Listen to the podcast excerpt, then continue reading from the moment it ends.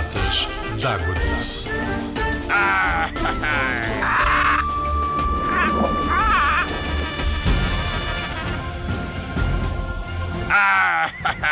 Olá, pirata de água doce, estás bom?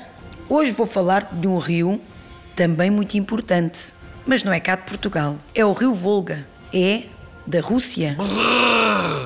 Que frio! Sabes que a Rússia está na Europa, certo? Certíssimo! E este rio é grande como eu ou pequenote como o papagaio louro? É o maior rio da Europa, sabias? Tem 3.700 km de extensão. É muito grande. Está situado na zona norte da Europa, em território russo. Este rio nasce nas colinas de Valdai, que é perto de Moscovo, a norte da Rússia. A sua foz fica no Mar Cáspio. São nomes diferentes, não é? São sim!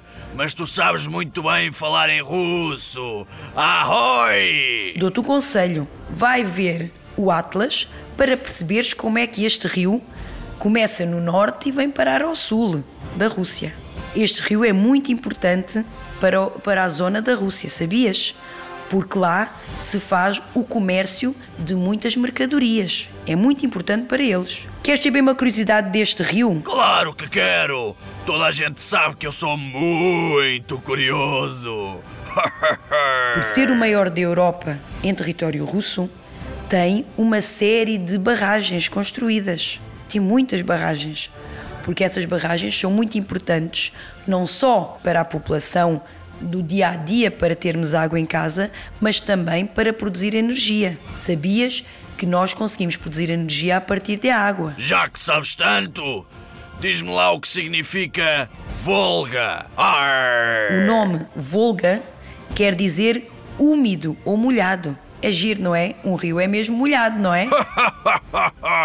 é molhado e muito! Espero que tenhas gostado de saber tanto do rio Volga. No próximo episódio, trago-te mais curiosidades sobre o mundo dos rios. Até lá, vem nos visitar ao Fluviário de Mora e descobrir os segredos que escondem os rios.